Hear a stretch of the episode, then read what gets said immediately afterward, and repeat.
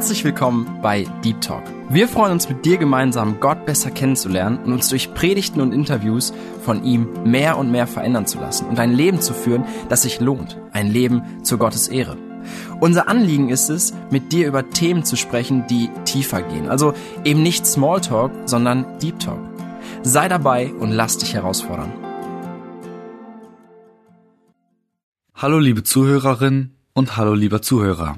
Ich freue mich sehr, dich hier heute begrüßen zu dürfen. Ich bin Jonas, 18 Jahre alt und bin genau wie Johanna neu bei Deep Talk. Ich will jetzt auch erzählen, wie ich zum Glauben gekommen bin und wie Jesus mein Leben verändert hat. Ich bin als letztes von drei Kindern in einem christlichen Elternhaus aufgewachsen und war dadurch schon immer mit dem Glauben konfrontiert.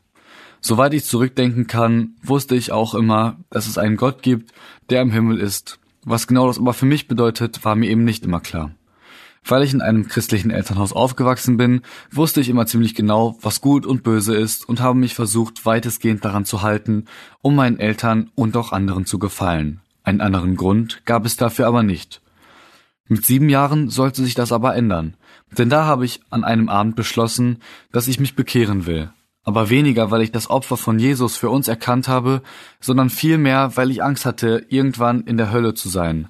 Nach dieser Bekehrung änderte sich aber nicht viel in meinem Leben, weil ich ja bereits die ganze Zeit versucht habe, gut zu leben. Das Einzige, was sich verändert hat, war der Grund für das gute Leben, und zwar, dass ich gut genug leben wollte, um nicht in die Hölle zu kommen.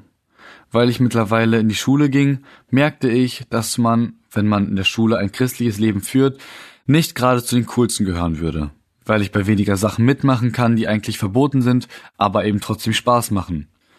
Weil es auf Dauer schwer wurde, gegen den Strom zu schwimmen und weil ich auch bei den coolen Sachen mitmachen wollte, fing ich deswegen schon früh an, ein Doppelleben zu führen, bei dem ich in der Schule einer der coolen war, der bei allem mitmacht, egal wie schlimm das ist, und zu Hause und in der Kirche habe ich versucht, der fromme Junge zu sein und fing an, weiter mein Leben zu führen, wie die Welt es gut fand und merkte gar nicht, wie das Gute in mir selber immer weiter verdrängt wurde. Generell wurde der Wunsch nach Gott und der Bibel immer kleiner und zur Kirche bin ich nur gegangen, weil meine Eltern das gut fanden und weil ich meine Freunde sehen wollte. Wirklich Interesse am Glauben hatte ich nicht mehr. 2015 hatten wir dann eine Evangelisation in unserer Gemeinde mit Bert Abri, wo Gott zu mir gesprochen hat und mir gezeigt hat, wie schlecht mein Leben ist und dass ich umkehren muss, was ich dann auch mit Gottes Hilfe tat. Mein Leben machte eine komplette Wendung und ich richtete mein Leben neu auf Gott aus. Ab diesem Zeitpunkt hatte ich wieder Freude an den Gottesdiensten und vor allem auch wieder an meinem privaten Glaubensleben, wie an der stillen Zeit. Ich merkte, wie ich verändert wurde aber auf der anderen Seite ging ich ja noch immer in die Schule, zu den alten Freunden. Gerade für die wollte ich jetzt ein Vorbild sein und bemühte mich, mein Leben als Christ auch besonders bei denen auszuleben. Aber es dauerte nicht lange und ich rutschte in alte Gewohnheiten ab und lebte mein Doppelleben wieder weiter. Ich habe zwar immer weiter meine stille Zeit gemacht und den Wunsch gehabt, im Glauben zu wachsen, aber ich habe es nicht geschafft, mein altes Leben komplett loszulassen. Irgendwann mit 16 oder 17 wurde mir neu klar, wie sinnig mein Leben ist, und ich habe mich noch einmal neu ausgerichtet. Was mir vor allem dabei geholfen hat, war es radikaler am Glauben zu sein und keine Kompromisse zu machen, weil das zu nichts halben und nichts Ganzem führt.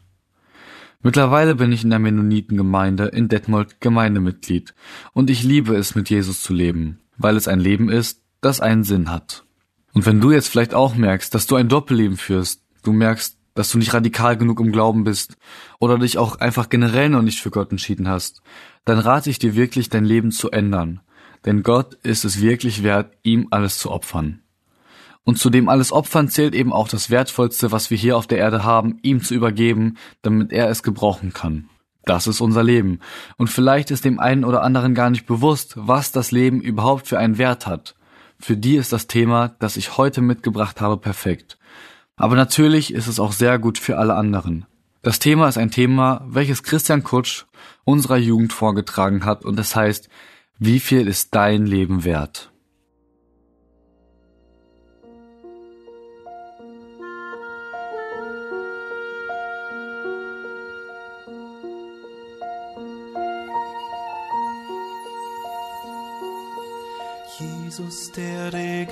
In seiner Majestät. herrschte lange vor der Schöpfungstat. Seine Welt sollte ihm wohnen, doch er verließ den Tod. Er wurde Mensch und trug die Dornenkrone.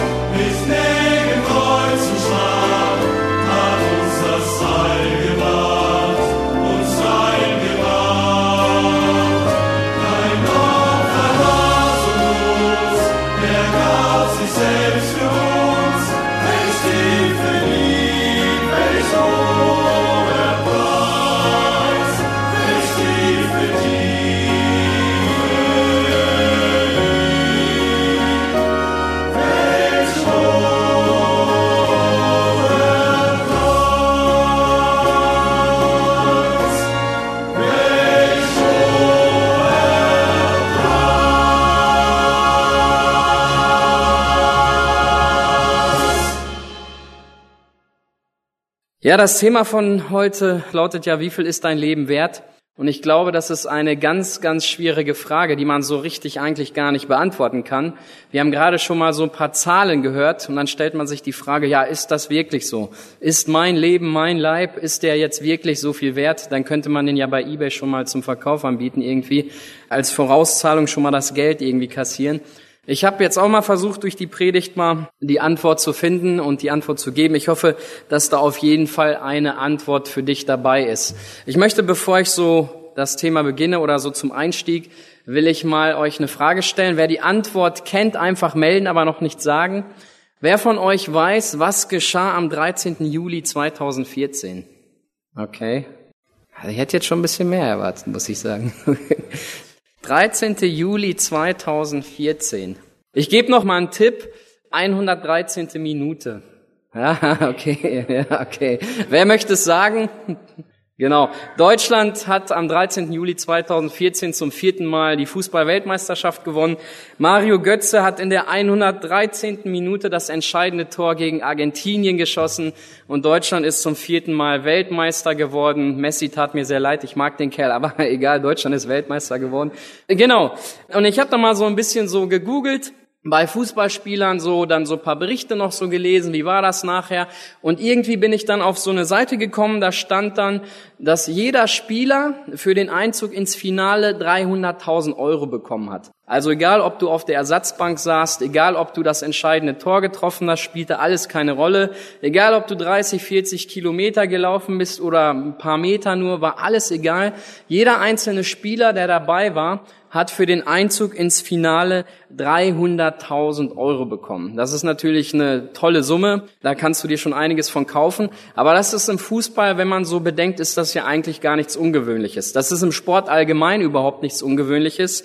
Wenn du dir mal so die Listen anschaust, was gute Spieler verdienen, das sind schon an die 70 Millionen Euro.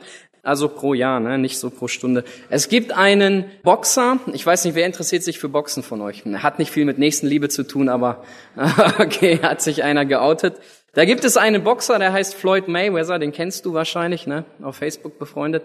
Und auf jeden Fall hat der für einen einzigen Kampf, und das war sehr interessant, er hat für einen einzigen Kampf, noch bevor er gekämpft hat, alleine, dass er diesen Kampf angetreten ist, alleine, dass er gesagt hat, ja, ich mache diesen Kampf, hat er, ich weiß gar nicht, in welchem Jahr das gewesen ist, in Las Vegas war das, meine ich, 250 Millionen Dollar bekommen.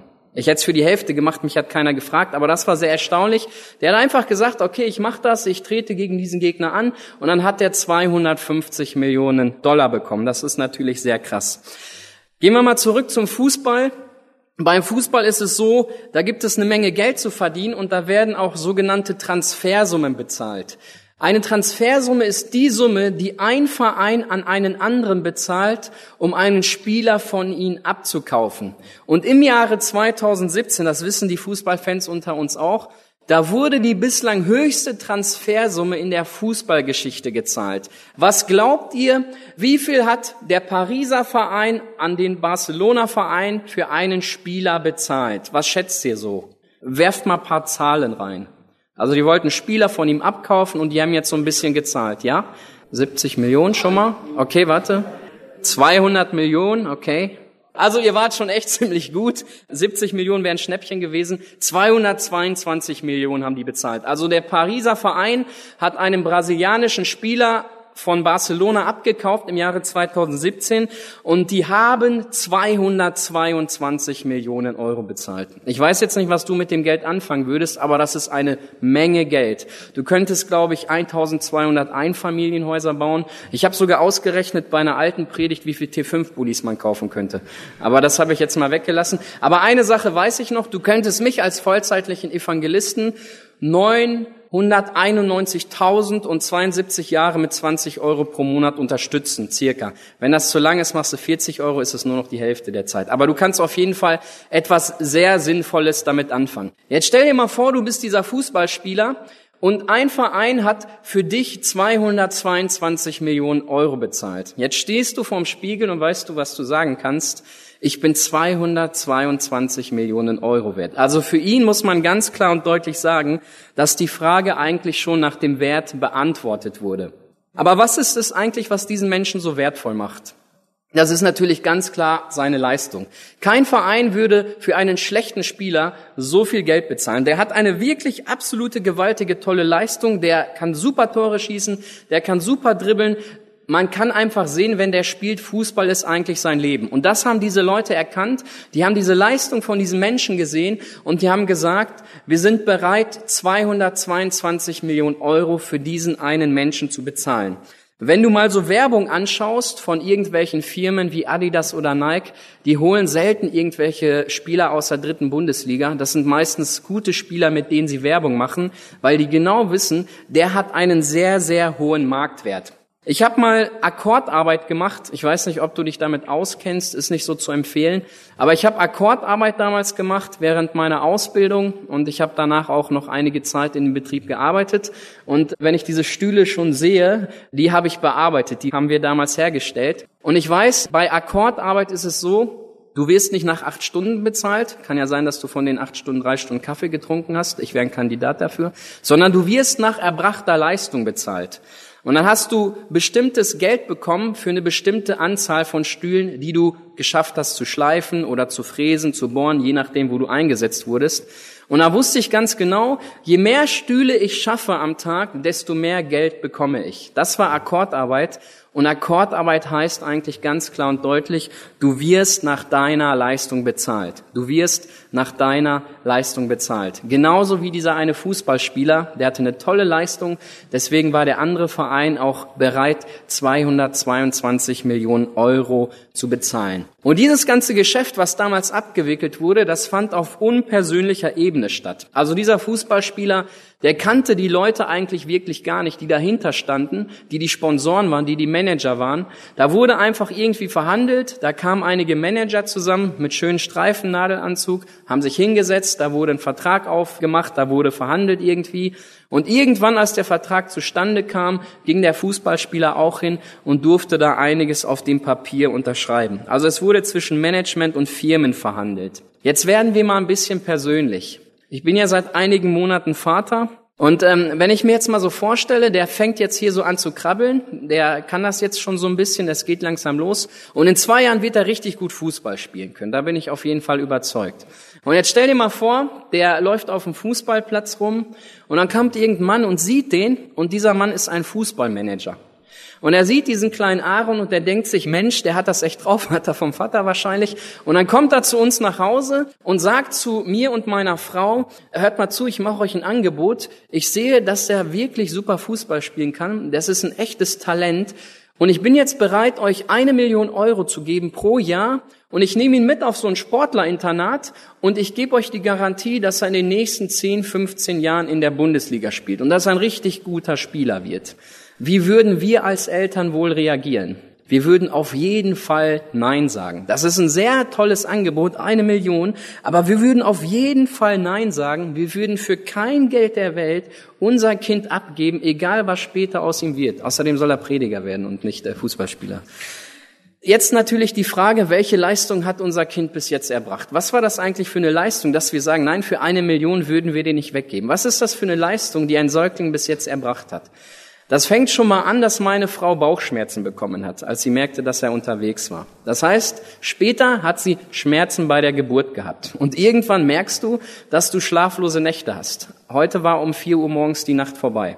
Das war dann erledigt. Und irgendwann merkst du, dass die Wohnung einen komischen Geruch bekommt. Das hat damit zu tun, dass wir so eine Wickelecke für ihn haben. Und dann merkt man, die Luft wird stickig, die Nächte werden kürzer, meine Frau hatte Schmerzen bei der Geburt und jetzt ist der Kleine auch noch schuld daran, dass wir demnächst aus der Zwei-Zimmer-Wohnung müssen, weil wir auf der Suche nach einem Haus sind. Wir brauchen jetzt eine größere Wohnung, wir brauchen jetzt ein Haus. Unterm Strich gesagt muss man ganz klar und deutlich sagen, die Leistung von unserem Sohn war völlig unproduktiv. Also der hat eigentlich überhaupt nichts bis jetzt geleistet. Der sorgt für Stress, der sorgt für schlaflose Nächte. Und trotzdem, obwohl er so eine schlechte Leistung hat, würden meine Frau und ich ihn für kein Geld der Welt weggeben. Es war keine tolle Leistung, die er bis jetzt gebracht hat. Es hatte eigentlich keinen Wert.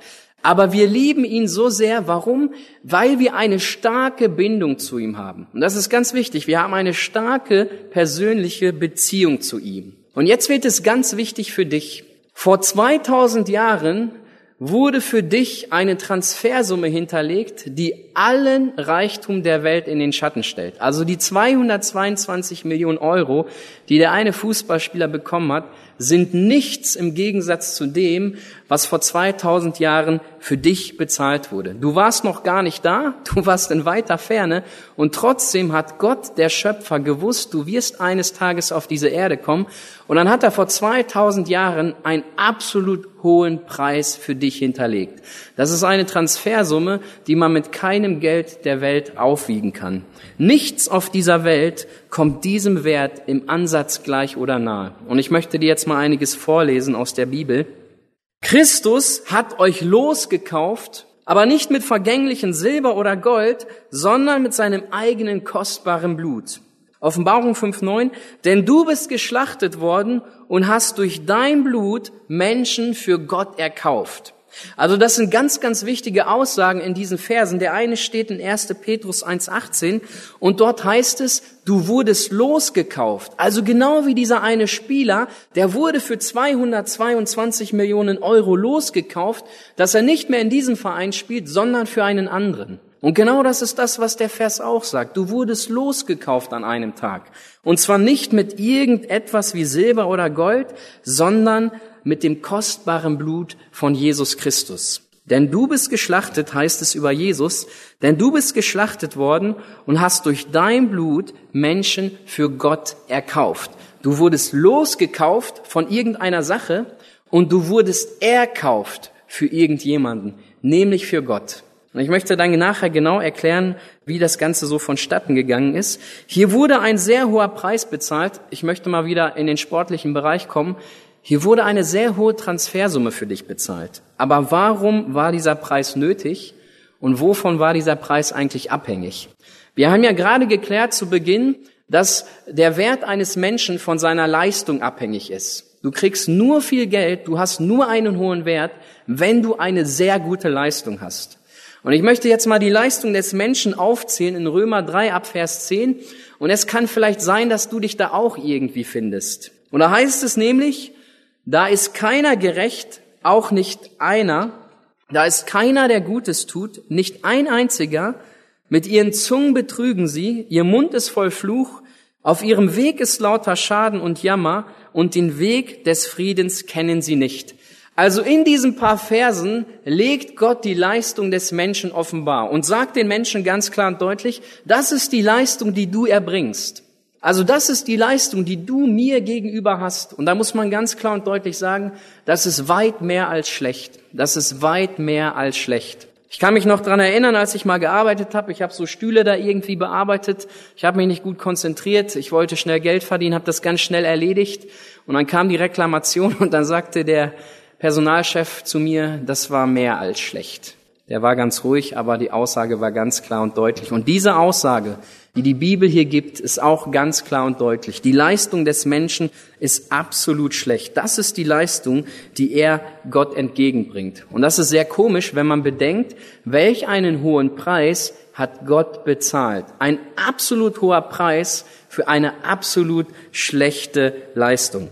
Dann kann man natürlich sagen, okay, das hat nichts mit der Leistung des Menschen zu tun, dieser Preis, der bezahlt wurde. Da muss es ja mit irgendeiner anderen Sache zu tun gehabt haben. Vielleicht lag es ja an der starken, tiefen Gemeinschaft von Gott zum Menschen. Also genau wie wir Eltern unseren Aaron niemals weggeben würden, weil wir eine starke Bindung, eine starke Beziehung zu ihm haben, so kann es ja auch sein, dass Gott eine starke Bindung und starke Beziehung zum Menschen hat. Deswegen hat er damals so einen hohen Preis bezahlt. Aber da gibt es einen Vers, der das Ganze entkräftet und das heißt in Jesaja 59, 2, eure Sünden scheiden euch von eurem Gott. Also das heißt ganz klar und deutlich, zwischen Gott und dem Menschen gibt es keine Gemeinschaft. Warum? Ganz einfach aus dem Grund, weil die Sünde dazwischen steht, weil die Sünde zwischen Gott und den Menschen steht. Also kann Gott diesen hohen Preis nicht aufgrund der Leistung des Menschen und nicht aufgrund der tiefen innigen Beziehung, die er zum Menschen hat, bezahlt haben können, weil er hat diese Beziehung nicht, weil die Sünde das alles kaputt gemacht hat. Das war dieser eine Grund, weshalb Gott den Menschen damals aus dem Garten Eden rausgetrieben hat. Die Sünde stand da und er konnte nichts mit ihnen anfangen. Und er zahlte diesen hohen Preis, um genau das zu ändern. Das war der Grund. Er zahlte diesen hohen Preis, um das zu ändern, dass der Mensch wieder in die Gemeinschaft mit seinem Schöpfer kommt. Er möchte nämlich den Menschen loskaufen. Die Bibel sagt das einfach so, dass der Mensch ein Knecht der Sünde ist. Und die Knechtschaft der Sünde hat verschiedenste Auswirkungen. Da gibt es Leute, die sind jähzornig, da gibt es Leute, die sind alkoholsüchtig, dann gibt es Leute, die haben mit Drogen Probleme im Sinne von Heroin, Kokain, also ganz schlimme Sachen. Ich habe bei mir in der Verwandtschaft einige Leute, die sind alkoholsüchtig und da merkt man die Knechtschaft der Sünde ganz klar und deutlich. Diese Leute sind an Süchten gebunden und kommen aus eigener Kraft nicht los. Heutzutage ist das ganz, ganz große Problem das Internet. Da gibt es Internetpornografie. Es gibt Serien, an denen sind Menschen gebunden. Und die Knechtschaft der Sünde hat verschiedenste Auswirkungen. Und ich habe mal in einer Auslegung darüber gelesen und da wurde ein ganz tolles Bild gegeben. Was heißt ein ganz tolles Bild? Kein schönes Bild, aber das entspricht halt der Realität. Da ist ein Mensch mit einer ganz großen Kette gebunden an seinem Platz auf dem Sklavenmarkt und er kommt dort nicht weg. Er gehört seinem Meister und er kann erst wegkommen von diesem Platz, wenn er losgekauft wird. Das heißt also, wenn jemand kommt und einen ganz, ganz hohen Preis zahlt, erst wenn dieser Betrag den Besitzer wechselt, kann dieser Sklave frei werden. Und genau das ist das, was Christus getan hat. Christus starb am Kreuz für die Sünden. Er hat eine absolut gewaltige hohe Transfersumme hinterlegt, um Menschen loszukaufen. Das ist jetzt eine Jugendstunde und eine Jungscharstunde, aber ich mache das jetzt mal ganz kindergerecht, ganz einfach, dass es jeder versteht. Du spielst in dem Verein der Sünde, Christus starb stellvertretend am Kreuz für dich, damit du nicht mehr für den Verein der Sünde spielst, sondern für Gott. Du wurdest losgekauft mit dem teuren Blut Jesu Christi. Und dieses Loskaufen hat auch eine ganz, ganz große Konsequenz. Nämlich, dass ich nicht mehr für mich selber lebe, dass ich nicht mehr nach meinen Begierden lebe, nach meinen Wünschen, nach meinen Zielen, sondern dass ich voll und ganz Jesus Christus die komplette Herrschaft meines Lebens übergebe. Apostel Paulus schrieb einen Brief an die Galater und dort schrieb er in Galater 2.20, ich lebe, aber nicht mehr ich, sondern Christus lebt in mir. Der wusste ganz genau, ja, ich lebe, ich bin noch auf dieser Welt, aber ich lebe nicht mehr für mich selber, sondern ich lebe ab dem Tag meiner Bekehrung für Jesus Christus. Das heißt, das, was er von mir verlangt, dieses Amt, was er mir gegeben hat, das möchte ich auch voll und ganz für ihn ausführen. Der wusste ganz genau, ich wurde an einem Tag losgekauft. Ich wurde an einem Tag losgekauft. Und dieser Loskauf ist auch nötig, denn wir sind halt eben gebunden. Ich möchte mal Sprüche 5.22 lesen. Dort heißt es, den Gottlosen werden seine Missentaten fangen und er wird mit den Stricken seiner Sünde gebunden. Also die Bibel redet ganz klar von Gebundenheit und man nennt diese Menschen gottlos. Die sind gelöst von Gott.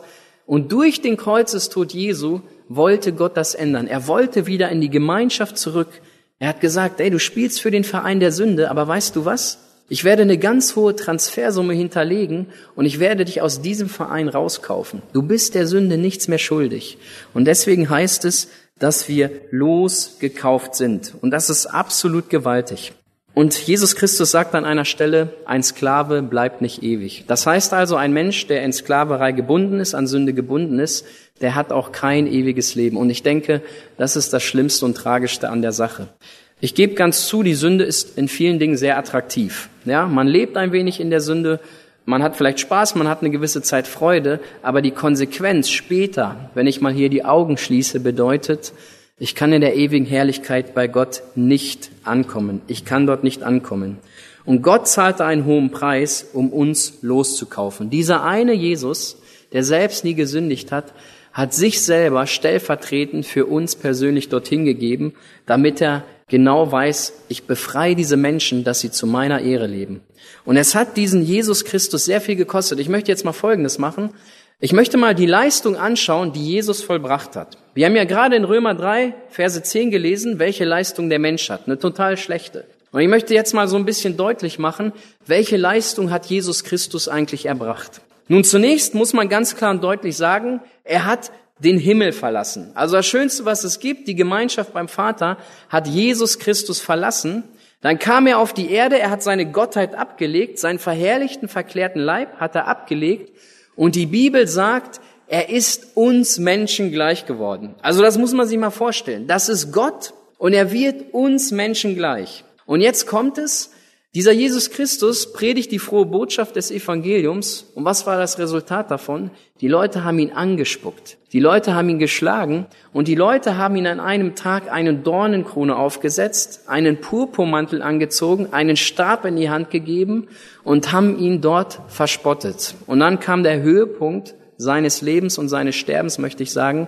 Er musste an einem Tag ans Kreuz. An einem Tag musste dieser Jesus ans Kreuz. Und jetzt, was hat er dort gemacht?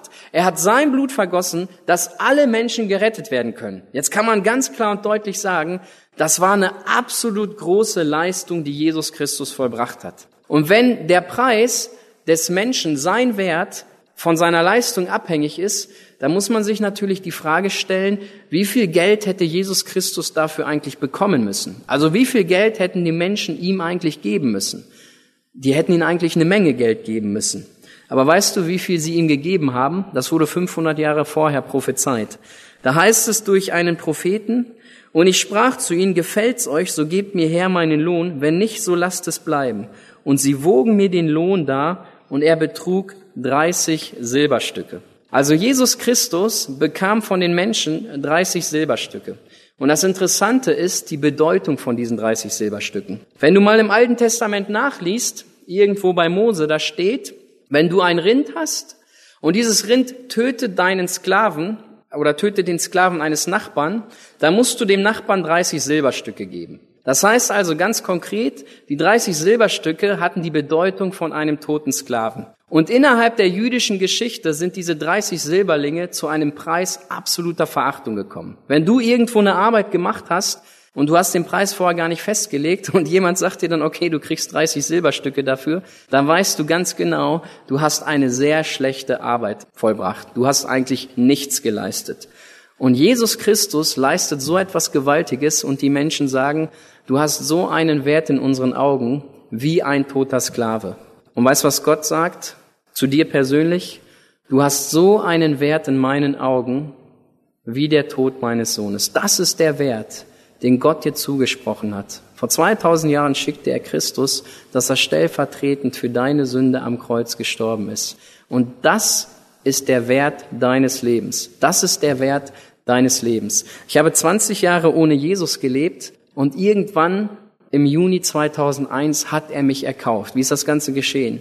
Ich habe mal meine Schuld erkannt, ich habe das verstanden, was Jesus getan hat, obwohl ich vorher vier Jahre die Bibel gelesen habe.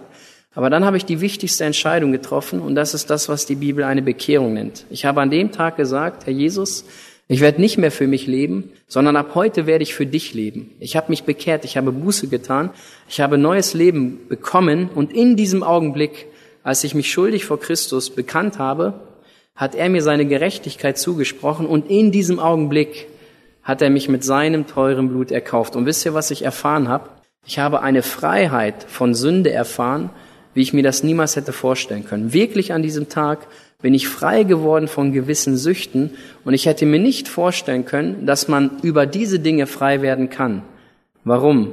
Weil Jesus Christus mich aus dem Verein der Sünde erkauft hat und hat mich jetzt in seinen Verein spielen lassen. Er hat die höchste Transfersumme bezahlt. Ich durfte das annehmen vor über 20 Jahren und seitdem lebe ich mit Jesus. Und ich muss ganz klar und deutlich sagen, das Leben mit Jesus ist nicht leicht, aber das Leben ohne Jesus ist ja auch nicht leicht. Du hast ja genauso viel Probleme, oder? Aber das Leben mit Jesus ist das Beste, was es gibt. Warum? Weil ich erfüllt bin mit einer lebendigen Hoffnung. Und ich könnte dir Dinge erzählen, wie Christus in meinem Leben eingegriffen hat, wie er mir einen tollen Beruf gegeben hat, wie ich meine Frau kennengelernt habe, wie ich jetzt auf einmal Familienvater bin, wie er mich wirklich segnet, etwas, was ich vorher, vor meiner Bekehrung eigentlich gar nicht kannte. Und das ist das, was Jesus möchte. Die Bibel sagt, er hat Gedanken des Friedens. Er hat Gedanken des Friedens. Aber die Voraussetzung ist, dass wir diese Transfersumme annehmen und dass wir sagen, ja, ich möchte, dass du mich erkaufst. Ich möchte ab heute für dich leben. Ich möchte nichts mehr mit der Sünde zu tun haben. Was musste denn dieser Fußballspieler machen, um für den anderen Verein zu spielen? Er musste einen Vertrag unterschreiben. Und er ist vertraglich an diesen Verein gebunden. Was muss eigentlich ein Mensch machen, wenn er ab heute für Jesus leben möchte, wenn er nicht mehr für die Sünde leben möchte? Er muss auch sozusagen einen Vertrag unterschreiben. Und das ist das, was die Bibel ganz einfach eine Bekehrung nennt. Einfach im Gebet bekennen, Herr Jesus, ich bin schuldig vor dir, aber ich danke dir, dass du vor 2000 Jahren diese Transfersumme für mich hinterlassen hast. Und ich nehme das jetzt im Glauben an. Und aus diesem Grund wird ja auch eigentlich eine Evangelisation gemacht. Und wenn du jeden fragst, der es gemacht hat, dann werden wahrscheinlich die meisten sagen, das war gar nicht mal so leicht. Diesen Vertrag zu unterschreiben war ziemlich schwer. Diesen Verein zu wechseln, das war eine Überwindung. Aber wenn du die Leute dann fragst, und hast du es bereut, dann sagen alle, nein, habe ich nicht. Ich habe es nicht bereut. Ich bin dankbar, dass ich ab heute mit Jesus leben kann. Und ich persönlich bin auch dankbar, dass ich diese Entscheidung vor über 20 Jahren getroffen habe. Ich habe jetzt ein Leben erfüllt mit einer lebendigen Hoffnung. Und das Schönste ist, die ewige Herrlichkeit wartet auf mich. Das größte Geschenk, das ewige Leben, wartet auf mich. Und jeden Tag, den ich älter werde, jeder Tag, der vorbei ist, bringt mich zu dieser größten Herrlichkeit näher. Und das ist absolut wunderbar. Und ich weiß ja nicht, wie es dir so geht, wenn du die Welt betrachtest, wie die eigentlich zerfällt, wie sie immer komischer wird mit den Corona und was da noch alles kommt. Da könnte man eigentlich Angst bekommen. Aber die Bibel hat mir verheißen, Jesus Christus hat gesagt, Christian, ich habe für dich ein unerschütterliches und ewiges Reich vorbereitet. Du bist hier nicht zu Hause, das ist nur eine Durchgangsstation für dich. Und Apostel Paulus konnte sagen in Philippa 1,21, Jesus Christus ist mein Leben und Sterben ist mein Gewinn. Wenn du die Menschen fragen würdest, was ist das Schlimmste im Leben, was passiert, dann würden sie alle sagen, sterben. Dann ist nämlich vorbei mit dem Leben. Und dieser Paulus sagt, nein, nein, das Gegenteil bei mir ist der Fall. Jesus Christus ist mein Leben und wenn das der Fall ist, ist Sterben mein Gewinn. Warum? Wenn ich hier die Augen zumache, mache ich sie in der ewigen Herrlichkeit auf. Dann bekomme ich meinen verherrlichten Leib. Dann bin ich dort zu Hause, dann bin ich angekommen. Dann bin ich beim Vater, dann bin ich bei Jesus. Ich bin zu Hause, ich habe dann ewiges Leben. Und das ist eine absolut wunderbare Hoffnung. Aber die Voraussetzung ist, du musst diese Transfersumme für dich persönlich in Anspruch nehmen. Das ist das Beste, was es gibt. Und ich möchte jetzt ganz besonders denen ein Angebot machen, die hier sitzen und sagen, ja, ja, ich kenne die Sache mit Jesus, ich kenne diese Transfersumme, habe ich schon mal öfters gelesen. Aber für mich persönlich habe ich das eigentlich nie in Anspruch genommen. Dann kannst du das ja heute machen. Das ist so als Evangelist, man gibt immer die Möglichkeit für ein Gespräch. Vielleicht gibt es aber auch Leute, die sagen, naja, ich habe die schon mal angenommen, aber irgendwie meine Beziehung zum Verein, in den ich jetzt spiele, ist ein bisschen komisch. Der andere Verein, der lockt mich ein bisschen mehr. Wie viel ist dein Leben wert? Ist eine gute Frage. Ich weiß, wie viel mein Leben wert ist. Mein Leben hat so einen Wert, dass Christus vor 2000 Jahren für mich starb. Das ist der Wert meines Lebens, nichts anderes. Das ist der Wert meines Lebens. Das ist genau das, was mein Leben wertvoll macht. Und daran halte ich auch im Glauben fest. Und das ist ein reines Gnadengeschenk, was ich vor über 20 Jahren annehmen durfte und seitdem nicht mehr bereue und seitdem auch nicht mehr loslassen möchte. Und wenn du hier sitzt und sagst, ich hab's noch nicht, dann kannst du es heute bekommen. Die Tür der Gnade ist auf, das sage ich jedes Mal, wenn ich predige, weil wir nicht wissen, wann sie geschlossen wird. Irgendwann ist der Vertrag vom Tisch, der Verein ist voll und die nehmen dann keinen mehr an. Vielleicht nehmen sie dich heute noch an. Dann darfst du heute Ja sagen zu Jesus. Du gibst das Leben, das sich wirklich lohnt. Für dies Versprechen hast du dich nicht verschont und du gibst nicht nur ein wenig, Herr, die Fülle ist bei dir. Das Leben, du das Leben, gibst das Leben, das sich lohnt. Du gibst das Leben mit einem klaren Sinn, beendest das Verlorensein, schenkst einen Neubeginn. Du gibst das Leben, das sich wirklich lohnt. Dies Versprechen hast du dich nicht verschont und du gibst nicht nur ein wenig, Herr, die Fülle ist bei dir. Du das Leben, du das Leben, gibst das Leben, das sich lohnt. Du machst das Leben mit dir tief und weit. Du reißt uns Horizonte auf, zeigst uns das Ziel der Zeit. Du gibst das Leben, das sich wirklich lohnt. Für dies Versprechen hast du dich nicht verschont und du gibst nicht nur ein wenig, Herr, die Fülle ist bei dir. Das Leben, du das Leben, gibst das Leben, das sich lohnt. Mit dir zu leben, bewahrt uns nicht vor Leid, doch weil dies auf dich schauen lernt, lohnt sich auch Traurigkeit.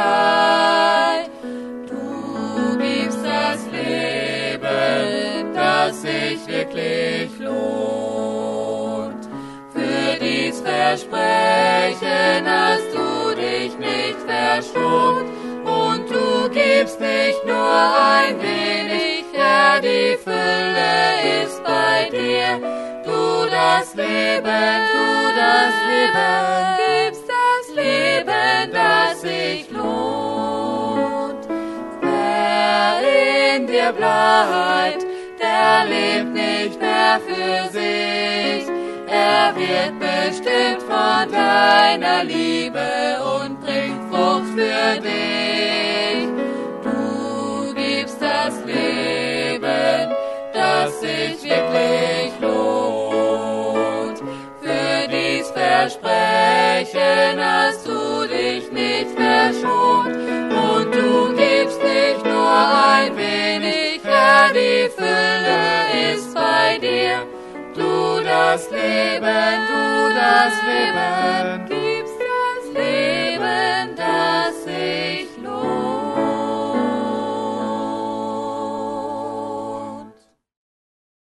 So wie Christian es sagte, darfst du dir bewusst sein, dass dein Leben in den Augen von Gott so einen großen Wert hat, dass er seinen eigenen Sohn auf diese Erde geschickt hat, damit er hier stellvertretend für deine Sünde sterben konnte. Und wenn du diesen Schritt gemacht hast, kannst du wie Paulus sagen, dass Christus dein Leben ist und das Sterben dein Gewinn. Christian hat diesen Schritt gewagt. Und auch ich und viele andere und keiner hat den Schritt bis jetzt bereut. Dazu möchte ich auch dir Mut machen. Gottes Segen bei der Umsetzung und bis zum nächsten Mal.